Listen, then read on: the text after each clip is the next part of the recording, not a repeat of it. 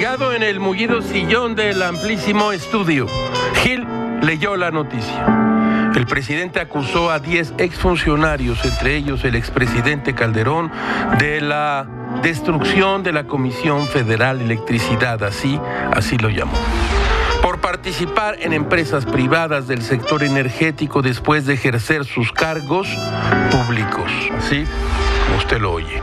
López Obrador dará vista a la Fiscalía General y Amiga de la República, que así se llama por sus siglas en el amplísimo estudio, FGAR para que determine si existe algún probable delito cometido por los exfuncionarios. Así lo leyó Gilga en una nota de Alberto Morales de su periódico El Universal. En conferencia matutina, el presidente y el director de la CFE, don Manuel Bartlett, denunciaron posibles delitos de exfuncionarios conocedores, por cierto, del mundo energético. Gámez no va a detenerse en los nombres de las empresas, en los gasoductos, debería, pero nada sabe de esos cosos y cosas. En cambio, Gilga sabe de los trabajos y las misiones que le encargaron los expresidentes Miguel de la Madrid y Carlos Salinas de Gortari al licenciado Bartlett. Don Manuel era un hombre disciplinado, lo sigue siendo, un funcionario que cumplía órdenes, secretario de gobernación de uno, secretario de educación de otro, además gobernador de Puebla y allá en el año del caldo, secretario general del PRI. Sí oyó usted bien del PRI con Pedro Ojeda Paullado.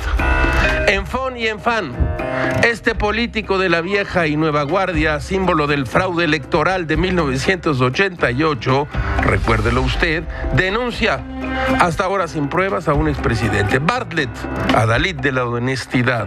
Bartlett, prócer de la 4T. Ay, güey, ¿cómo la ven? Dicho esto, sin la menor intención de un albur corrupto, Gil se pregunta, por cierto, oigan, ¿qué dirá don Germán Martínez?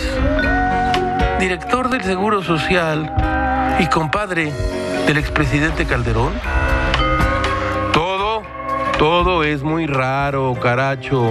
Como diría Publio Ciro, tan malo es no creer como creer a todos.